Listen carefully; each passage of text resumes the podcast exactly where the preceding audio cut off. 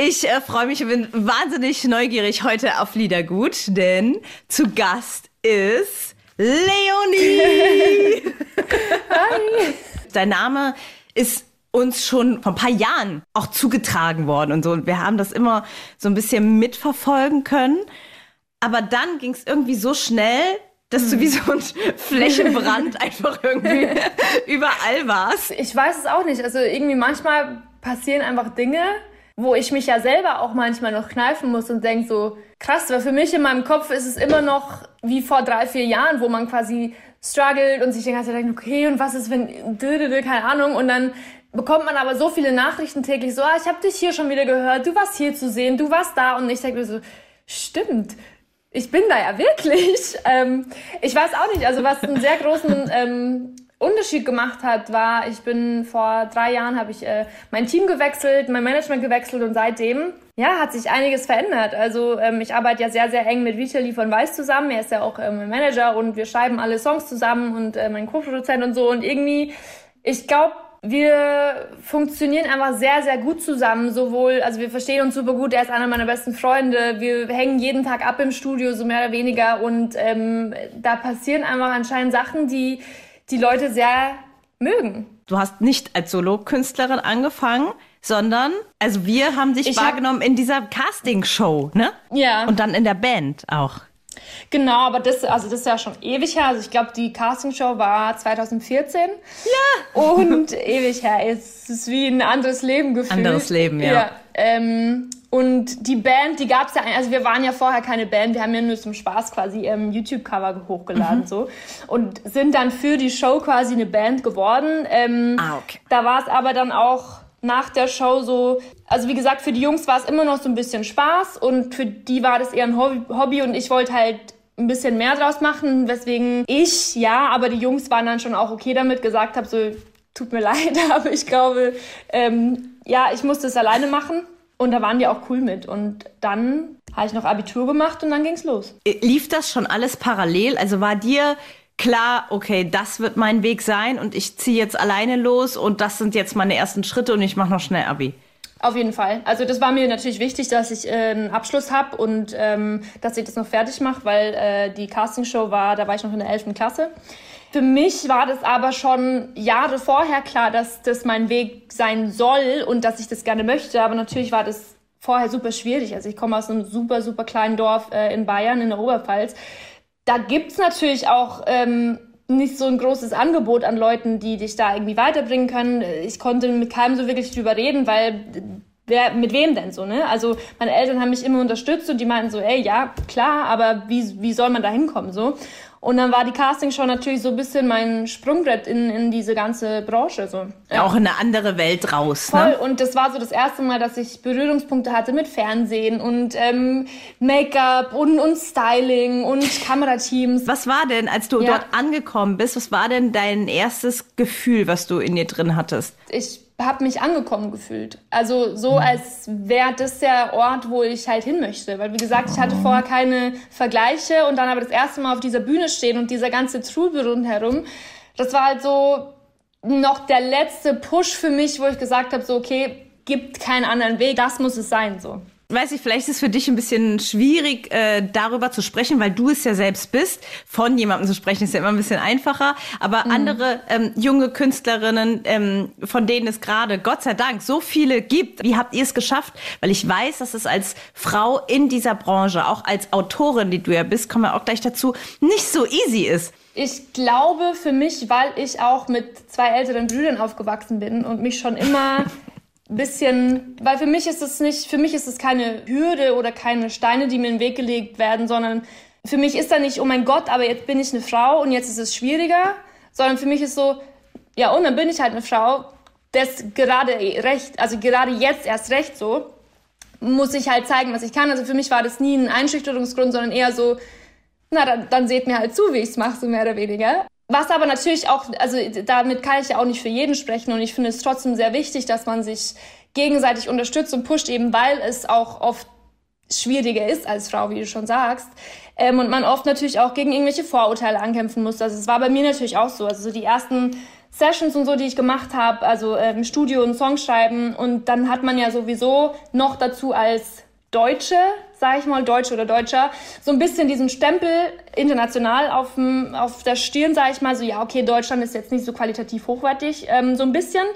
Ähm, und ich war, äh, bevor ich in Berlin war und in Deutschland Musik gemacht habe, viel im Ausland, ähm, um Songs zu schreiben. Und also dann hast du dieses deutsche Ding und dieses, du bist eine Frau da ist natürlich schon, merkt man schon, wenn man dann in den Raum geht, dass alle erstmal so ein bisschen, ähm, ja, das Zepter übernehmen wollen, sagen, ja, ja, setz dich du mal hin, du kannst den ja dann einsingen.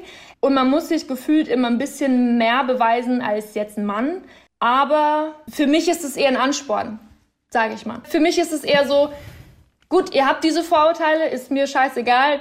Dann gehe ich halt später raus und ihr sagt, okay, ich, sie hat äh, so mich vom Gegenteil überzeugt, so sag ich mal. Du hast ja gesagt, es war bevor du, also nach dem Abi und bevor du wieder nach Berlin zurückkamst, warst du viel im Ausland. Mhm. Dein erstes Signing war Sony Australien, stimmt das? Ja, das stimmt. Wieso, wieso Australien? Das ist eigentlich gar nicht so eine ähm, ja, krasse Story, wie sich es vielleicht anhört. Also ich war äh, sehr viel in Stockholm und habe da mit äh, Leuten sehr eng zusammengearbeitet und einer davon war Australier, der auch irgendeine Position bei Sony Australien hatte. Und wie man es halt dann so macht als Newcomer, wenn man ein paar Songs zusammen hat, äh, versucht man halt mal irgendwie ein paar Labels anzuschreiben und ein paar Demos äh, zu verschicken. Und unter anderem haben wir es halt auch an Sony Australien geschickt. Und ja, die waren anscheinend gleich irgendwie angefixt und wollten mich dann zeigen, was natürlich für mich als, äh, ich war damals 18 noch, natürlich ein Riesending war. Also für so der erste Deal, ähm, Australien, das sehe ich jetzt ein bisschen anders. Ich glaube, je länger man in der Branche ist, desto mehr weiß man auch, dass ein Major Deal, also jetzt zum Beispiel bei Sony oder Universal oder so, nicht bedeutet, dass du jetzt eine riesen Karriere vor dir hast. Also äh, im Gegenteil, das ist ja so die halbe, nicht, also nicht die halbe Miete, sondern das ist halt so, ja, okay, du hast einen Deal, aber das ist ja nicht ähm, eine Voraussetzung, dass es deswegen funktioniert, aber natürlich trotzdem für mich als junges Mädchen, dessen Traum es ist, äh, Sängerin und Musikerin zu werden, dann so einen Deal zu bekommen, war natürlich schon ein krasses Gefühl. Macht sich in der Vita ganz gut. Ja. Weil es ja immer die Gefahr bei großen Labels als Newcomerin, dass man da vielleicht auch eher untergeht. Aber trotzdem macht es ja. natürlich erstmal einen schlanken Fuß. Und äh, denke ich, dass vielleicht ja. gut war, vom Ausland her zurück nach Deutschland zu kommen oder äh, die, diese Kurve zu machen, weil da gilt man in Deutschland mhm. immer direkt mehr, wenn man schon im Ausland irgendwie was gemacht hat. Das stimmt definitiv, aber auf der anderen Seite ist auch so, nachdem der Deal vorbei war, war halt so ein bisschen, okay, hat jetzt nicht geklappt. Dann hatte ich aber auch nichts, was ich noch vorweisen konnte. Also ich hatte jetzt nicht irgendwie die krassesten Songs oder irgendwas, wo jemand sagt, wow, das ist also so. Es war schon, ich war schon immer so ein bisschen nach der Geschichte natürlich in den Köpfen von den Leuten, aber so wirklich passiert ist dann trotzdem nichts. Also so richtig passiert ist dann erst was, als ich, wie gesagt, mein Team gewechselt habe. Und ich sage das auch immer und wir sagen es auch immer. Ich glaube, das Wichtigste ist dann einfach der Song, den du hast und was du ausstrahlst, mehr als, okay, die war schon bei dem Label und bei dem Label und die hat schon mit dem gearbeitet, weil letztendlich du kannst auch mit, keine Ahnung, Rihanna zusammengearbeitet haben, aber das ist ja keine Garantie dafür, dass es dann bei dir auch funktioniert. Wie und wo bist du Vitali über den Weg gelaufen? Wir haben uns noch nie gesehen vorher, aber man hat, also wenn man, so in Berlin ist ja diese Songwriter-Bubble, jeder kennt jeden irgendwie so ein bisschen, vom Hörensagen zumindest. Und ähm, eine sehr, sehr gute Freundin von mir, bei der ich zu der Zeit auch gewohnt habe, die hat ähm, auch schon mit ihm zusammengearbeitet und irgendwie über Instagram ist er dann auf mich aufmerksam geworden und hat ähm, mich gefragt, ob ich nicht mal Bock hätte, ins Studio vorbeizukommen. Und so ist es dann auch irgendwie passiert. Also ich bin dann einfach vorbei. Da waren ähm, noch zwei andere Songwriter dabei. Wir haben unsere erste Session zusammen gemacht, unseren ersten Studiotag und wir haben uns von vornherein, von der ersten Sekunde an, ähm, gleich so gut verstanden, dass ich dann am nächsten Tag gleich nochmal in die nächste Session mit ihm bin und irgendwie von dahin hat sich das so entwickelt, dass wir jetzt jeden Tag zusammen im Studio sind, ähm, mit Marc, unserem Co-Produzenten noch, ähm, und super viel äh, Musik zusammen machen und super viel Zeit miteinander verbringen. Also ihr seid einfach ein Team geworden, so ja, direkt. Definitiv. Also es hat sich super schnell entwickelt. Es ging innerhalb von zwei, drei Monaten eigentlich, dass wir gesagt haben, so okay, da das funktioniert so gut, ähm, das wäre schade, da nicht mehr draus zu machen, sage ich jetzt mal. Und ähm, ich habe nie wieder zurückgeblickt. wie schön, wie schön. Ja. Ähm, dieser, dieser gemeinsame Song, dieses äh, Never Let Me Down, du sagst ja, du bist äh, Co-Autorin oder ihr mhm. macht Sessions zusammen.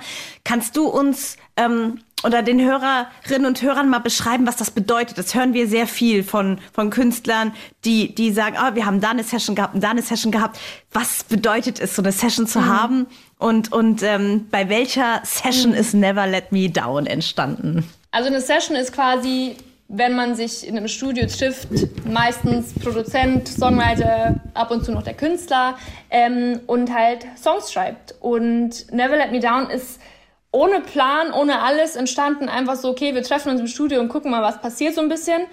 Ähm, es waren auch noch zwei, also es war Vitali, Mark, ich und ähm, zwei andere ähm, Songwriter aus Berlin. Und ich weiß noch, wir sind an dem Tag nach Hause gegangen und dachten noch so, hm, irgendwie nicht so, äh, keine Ahnung, es ist ja oft so, wenn du den ganzen Tag den Song hörst ähm, und an dem arbeitest, dass du irgendwie so den, den Überblick verlierst und so das Gefühl dazu. Ähm, und dann am nächsten Morgen haben wir nochmal reingehört und wir so, hm, irgendwie ist es doch ganz gut und haben dann natürlich den Song auch schon an ein paar Leute geschickt, so an unser äh, Team und ans Büro und so. Und die waren also, oh mein Gott, äh, voll geil und so. Ja, und dann äh, ging das super schnell. Also ich glaube, es war einer der schnellsten äh, Songs, der, also der rausgekommen ist, weil normalerweise dauert es ja schon ein paar Monate und der war irgendwie so Prio Nummer eins auf einmal alle anderen Songs von Weiß nach hinten geschoben, um Never Let Me Down zu releasen. Und das war anscheinend die richtige äh, Entscheidung, weil das echt, ja, einer der erfolgreichsten Songs war, an dem wir beteiligt waren. Du hast einen Social Media Hit eigentlich auch gemacht, also ein Song, der auf Social Media basiert, Friendships. Mhm. Das war ohne Gesang, irgendwie ging der Song viral schon, ja. oder? Denn der, auf, auf genau, der, der Mitgesang kam ja auch erst viel später raus. Also es gab den, das Instrumental quasi von Pascal Letoublon und ähm, er ist dann auf mich ähm, zugekommen und meinte, ähm, er hat mich gehört bei irgendwelchen anderen Songs quasi und ob ich nicht Lust hätte, ähm, die Vocal-Version mit ihm zu machen, also ähm, quasi die Stimme auf de, seinem Song zu sein. Und dann haben wir das gemacht und was ähm, verrückt ist bei diesem Song, der war schon ich glaube, sieben oder acht Monate draußen und eigentlich haben den alle schon vergessen. Also ich war so, okay, gut, hat jetzt irgendwie nicht so funktioniert. Man hatte den nicht mehr so wirklich auf dem Schirm und auf einmal, ich weiß nicht, woher es kommt, äh, woher es kam, aber so überall irgendwie auch zu hören, auch in Deutschland natürlich. Und ähm, das ist ja immer wieder unfassbar. Deswegen sage ich auch immer zu den Leuten so, wenn ein Song nicht gleich funktioniert, ist es gar nicht schlimm. Man kann es irgendwie einfach nicht mehr steuern. So, es passiert, wenn es passiert, passiert es und wenn nicht, dann ist es so. Aber wie gesagt, der Song war schon sieben, acht Monate alt, alle haben den schon aufgegeben und auf einmal kam er wieder.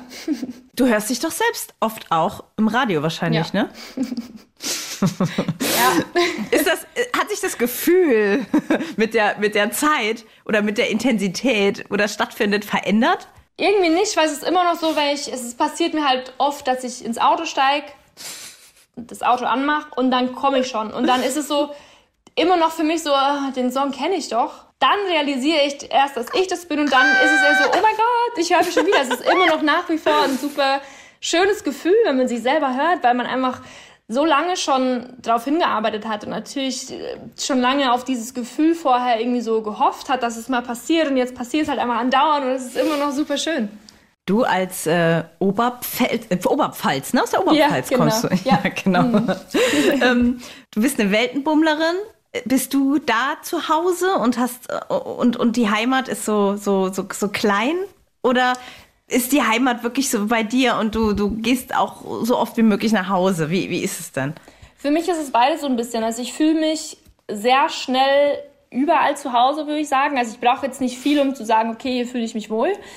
Aber natürlich ist Bayern und Oberpfalz und meine Familie und Freunde, die alle noch da sind, einfach so der Kern in mir. Also das ist natürlich schon so, ich habe ein super enges Verhältnis mit meiner Familie und meinen Freunden und telefoniere jeden Tag mit meinen Eltern. Wir tauschen uns alle immer aus. Und natürlich ist es jetzt zeitlich gesehen einfach nicht mehr so easy, jetzt alle zwei, drei Wochen nach Hause zu fahren, zumal auch die Distanz natürlich zwischen Berlin und Bayern jetzt nicht gerade mal eben so eine Stunde ist.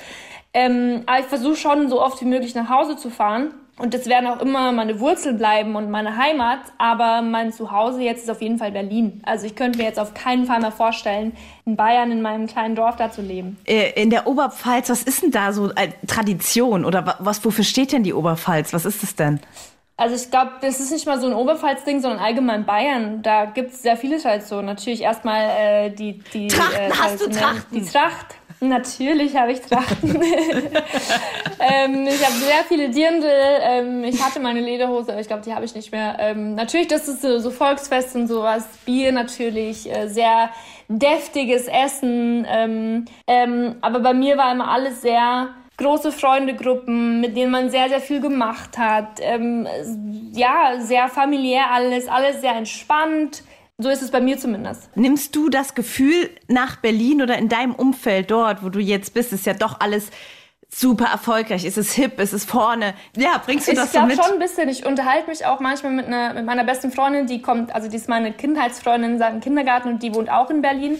Und wir unterhalten uns schon oft, dass irgendwie ein bisschen auffällt, weil wir sehr entspannt sind. Und wir sind nicht so, nicht alles schnell, nicht hektisch, nicht, oh mein Gott, alles ist ein Problem, sondern es ist also, kriegen wir schon hin. So. Und ich glaube, das ist schon so ein bisschen diese bayerische Mentalität, auch die mir auch meine Eltern sehr viel mitgegeben haben, dass irgendwie alles so möglich ist, wenn man das einfach äh, entspannt angeht. Aber ich weiß nicht, wahrscheinlich also ich muss, da muss ich wieder meine Brüder mit ins Spiel bringen. Wenn es anders wäre, würde ich ähm, ganz schön Probleme mit denen bekommen. also die haben da natürlich schon immer ein Auge drauf und wenn irgendwas mal irgendwie, weiß ich nicht, wenn irgendwann was passiert oder irgendein Auftritt oder irgendwas, wo die so ein bisschen sagen, so, ah, da hättest du, aber da warst du schon ein bisschen komisch. Also die haben äh, das schon, ja. die haben das oh, schon im Auge. da kommt die Lady von der Großstadt. Oh, ja, ja, genau, solche Sachen, ja, ja. Also solche Dinger kommen dann schon, die halten mich schon auf dem Boden auch. Aber ich glaube, wie gesagt, das ist schon auch in mir. Bist du typisch Berlin so, wie man sich das so klischeemäßig vorstellt? Das heißt, bist du, bist du hier so die, die vegane Nummer oder, nee. oder äh, schau, nee, ne? Da kriege ich meine badischen Wurzeln nicht raus. Nee, ich esse nicht, die Heimat durch. Ich esse nicht super viel Fleisch. Also ich, ich versuche schon auch jetzt nicht keine Ahnung, jeden Tag äh, Fleisch zu essen oder irgendwas und ähm, habe auch nicht so viel Bock immer auf Fleisch, aber ich möchte einfach nicht diesen Stempel mir selber auferlegen, zu sagen, okay, ich bin jetzt Vegetarier oder Veganer, weil ich schon gerne mal weiß ich nicht, ein gutes Steak esse. Oder ähm, was ich sehr, sehr gerne zum Frühstück esse, ist Salamitoast äh, mit Käse und Essiggurken. So, das kann ich mir aber nicht nehmen lassen. das ist, kann man, kann man nicht mit so einem Weißwurstfrühstück locken? Oh ja, definitiv. Geil. Ich habe auch schon das eine oder andere Mal im Studio, so als Tokyo Hotel da war zum Beispiel, haben wir Weißwurstfrühstück gemacht, was sehr, sehr lustig war. Ähm, und das mögen die Jungs auch sehr gerne. als, als ich die, ähm, das war zu White Lies, da hast du ja mitgemacht, mhm. ne, bei mhm. dem Song. Ja. Oder Co wie, wie, wie, sagt man dazu? Co-Autorin genau, oder so. Ja, ja genau. Ähm, da waren wir denen zugeschaltet in LA und das war auch ein ganz tolles Interview, ja. weil richtig, ey, die Sonne danach ist uns richtig also die ist durchgeschieden, ja. weil die sind so, ich mag die beiden wahnsinnig ich gerne. Die, die sind so süß beide. Sind auch ganz besondere Menschen. Das sind so Menschen, wenn die in den Raum kommen, du kannst gar nicht anders, als denen zuzuhören. Du hängst quasi an den Lippen, weil die natürlich auch durch ihre ganze Story so krass viel zu erzählen haben und das auch sehr, sehr gerne erzählen und dann natürlich auch dieses Duo zwischen Bill und Tom, die sich natürlich eh immer so ein bisschen anspitzeln, sage ich mal. Ey, wir hatten so eine schöne Zeit mit denen, die waren ja echt teilweise also auch so ein bisschen ähnlich wie mit Vitali und bei mir, die waren einen Tag bei uns im Studio und dann haben wir eigentlich, solange die in Deutschland waren, fast jeden Abend was zusammen gemacht, weil wir uns so hat gut, gematcht das einfach, hat einfach ne? gematcht, ja und das ist, die sind so, das ist auch so, so, das sind so Leute, die sind super krass inspirierend, finde ich, durch alles, was sie schon durchgemacht haben und die Sachen, die sie erzählen und ähm, das Mindset, das die haben, so, das ist sehr, sehr schön, mit denen Zeit zu verbringen. Sag mal, hast du Brother Louis 2020 äh, gemacht? Ja.